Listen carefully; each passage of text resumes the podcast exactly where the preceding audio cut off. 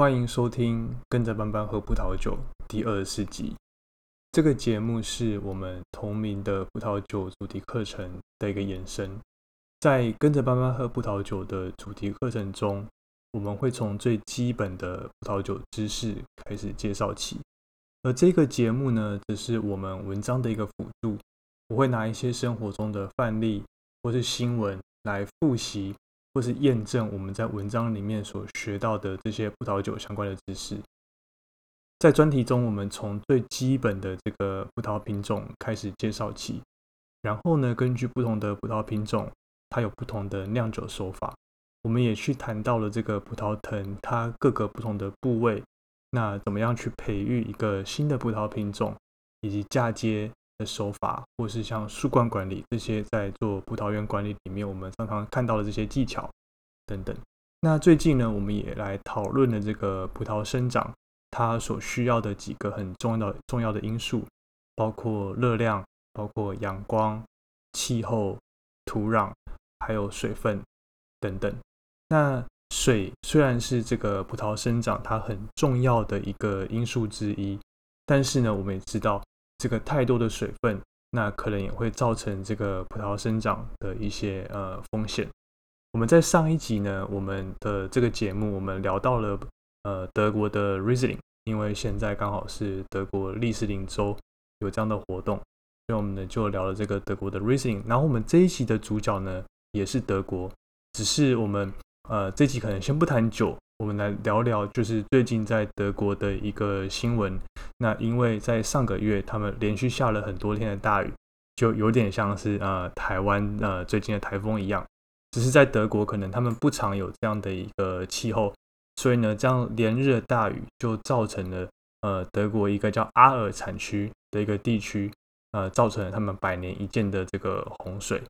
那我们最新的一篇文章里面，其实我们谈到说。呃，葡萄它生长的几个重要的因素，那其中呢，这个水啊、气候、土壤，它都扮演很重要的角色。我们提到了这个水，它是呃葡萄在成熟的时候，它行光合作用很重要的因素之一。那葡萄树它从它这个根部吸收水分，那透过所谓的蒸散作用被往上送到这个叶子，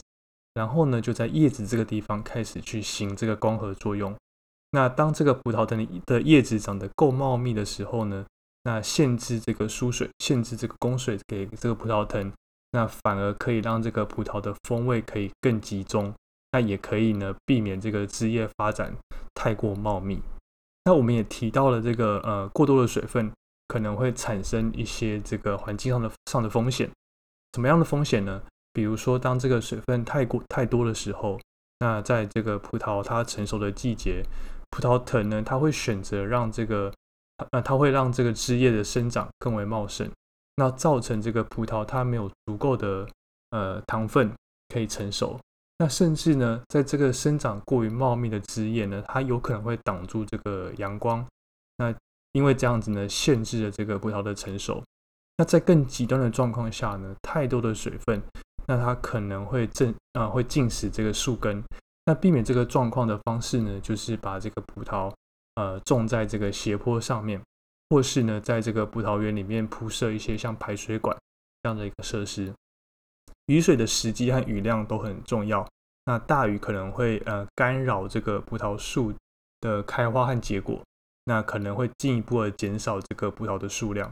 那积水呢，或是太过潮湿的环境，也有可能会滋生呃这个病虫。造成这个葡萄藤生病的这样的一个风险。那采收在采收的季节，如果那时候下大雨，有可能会造成这个葡萄吸收太多的水分，然后太多，然后就就肿大。太过肿大会导导致这个风味被这个稀释。那更极端的状况是它肿大太过过分，会肿大到破皮。那破皮可能就造成了这个葡萄会有一些呃细菌的滋生等等。那今年七月的时候呢，我们就看到这个在德国。德国的北边，它就连续好几天都下这个大雨。那这些呃这样的一个呃连续几天这个雨势呢，就造成了这个刚刚说的一个百年一见的这个洪水。那这个洪水呢，也对这个阿尔产区，德国北边叫阿尔这样的一个产区，产生了很大的一个冲击。我们也先来介绍一下这个阿尔产区好了。那一般呃讲到这个德国呢，其实我们一般人想到的一定都是这个德国的白酒，那尤其是这个 Riesling。我们前一集呢也介绍这个今年呃这个德国 Riesling 的活动，以及这个莱茵高这个产区，然后它的约翰三堡还有几支呃它的这个这个约翰三堡这个酒庄的几支 Riesling。但是呢，其实在德国呢，除了白酒之外，其实它有产这个红葡萄酒。那因为它的呃这个因为纬度偏高。所以位于这个德国西北边的这个阿尔产区呢，就是德国除了呃另外一个叫巴登之外的产区最重要的一个红酒法定产区。阿尔呢这个产区它虽然呃面积不大，但是呢它却是全德国红酒占比最高的一个产区。那主要盛产这个黑皮诺为主，而其中呢也有几个呃相当顶尖的酒庄。那它 VDP 等级的酒庄呢，它就有七个。OK，那但是呢，在几周之前，在七月的时候，在七月十四号的时候，那在阿尔地区，它有它连续下了好几天的大雨，然后引发了这个洪水。那这次的洪水呢，也造成了至少一百三十个人死亡，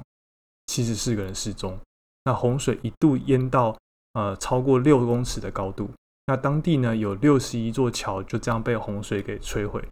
根据新闻统计呢，这场洪水。估计造成了这个德国酒五千万欧元的一个损失。那当地的六十五间酒庄都面临了他们的生产工具全毁的这样的一个困境。然后根据新闻报道呢，呃，几个顶级酒庄，其中一个顶级酒庄的两，呃，它叫 Rangu Mayer Nakal，那的两个姐妹呢，啊，Mangu 啊的那个 Maki 和 Dorothy，她就经历了一场像这个灾难电影一样的这样的一个经历。这两个姐妹呢，她在这个水灾发生的时候。他们就试着去呃，他们位于这个城外的这个酒庄，希望呢可以想办法去拯救他们的这些酿酒的设备。但是呢，这两姐妹她们都因此被这个很快速上升的这个洪水给困在他们的酒庄的建筑物里面。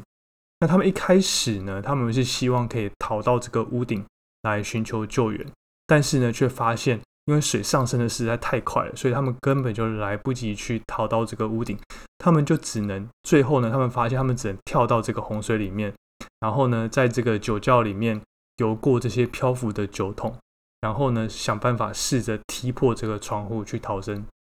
这是他们一开始的计划。但是呢，就在他们呃跳进这个呃水里面，在游泳的过程中呢，他们因为这个洪水实在是太。来的太快，来的太强了，他们就被这个强劲的洪水给冲走了。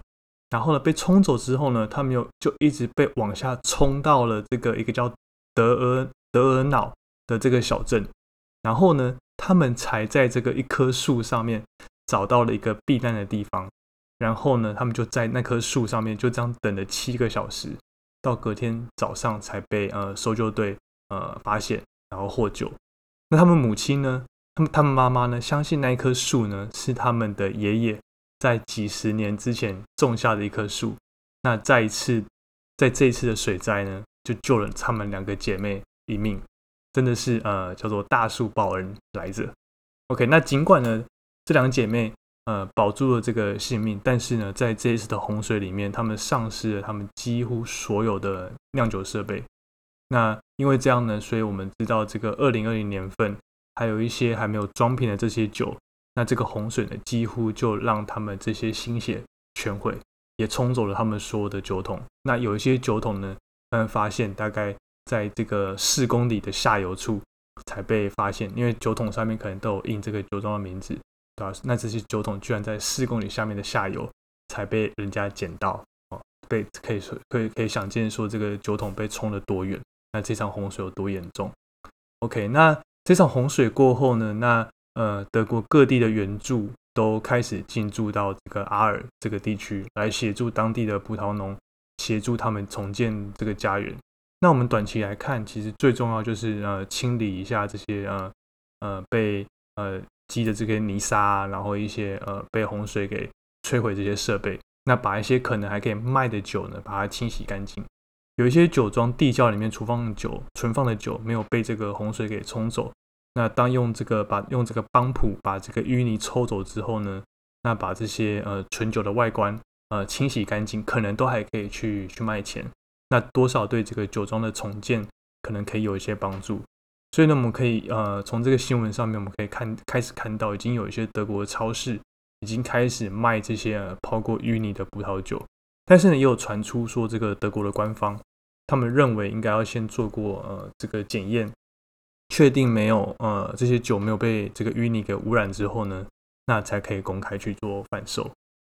OK，那尽管呢这个二零二零年份的酒呃都已经泡汤了。那酒农他们其实没有太多时间可以呃自怨自艾，因为二零二一年份的采收期其实也很快就要到了。那不幸中的大幸是，这个阿尔的葡萄园他们都种在这个比较陡峭的坡地上。其实呃不只是阿尔啊，就是呃我们知道在这个德国比较好的这些产区，其实都是呃葡萄都种在这个很陡峭的山坡。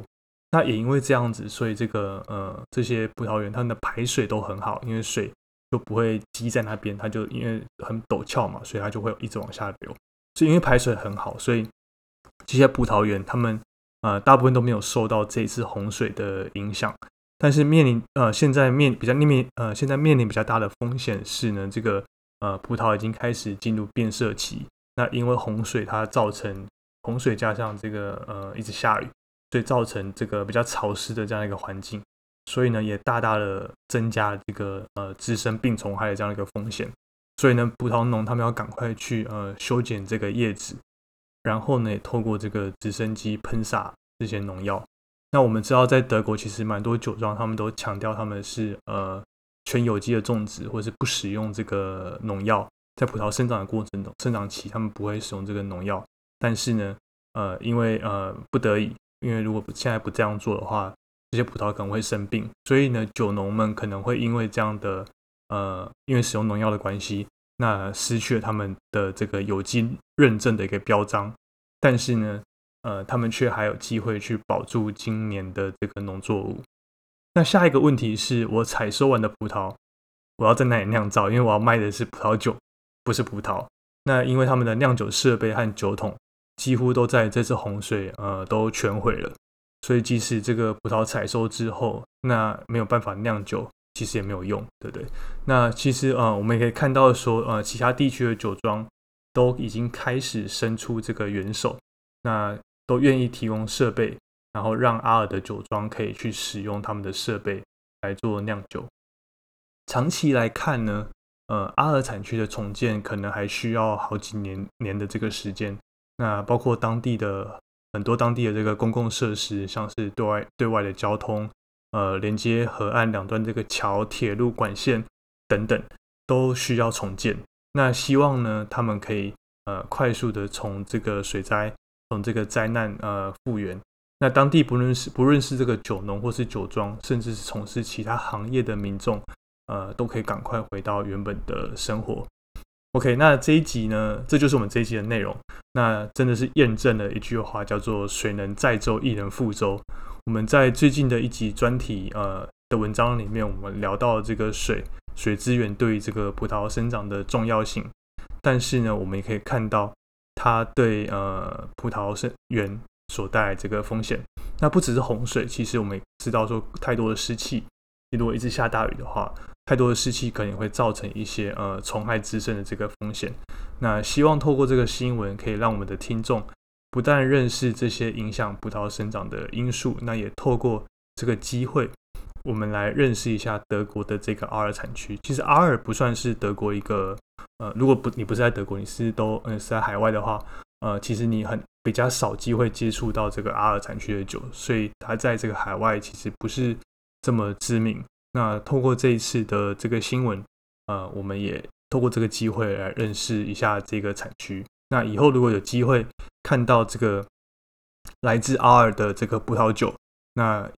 我希望我们的听众可以就是会心的一笑，那代表说，代表说，呃，他们这个地区呃重建有成，所以它的生产的葡萄酒才可以销售到德国其他地方或是世界其他地方。那希望到时候我们的听众也别忘了支呃支持这些呃辛苦的葡萄农们，好吗？那呃其实我刚刚在讲这个呃很多在讲这个灾区现在的状况呃就是阿尔这个灾区现在的状况等等，那可以看到呃我也放了蛮多的照片，那在这个文章中，那文章这个连连接呢，其实可以在我们的这个资讯栏里面都可以找到。你点进去就可以看到说，呃，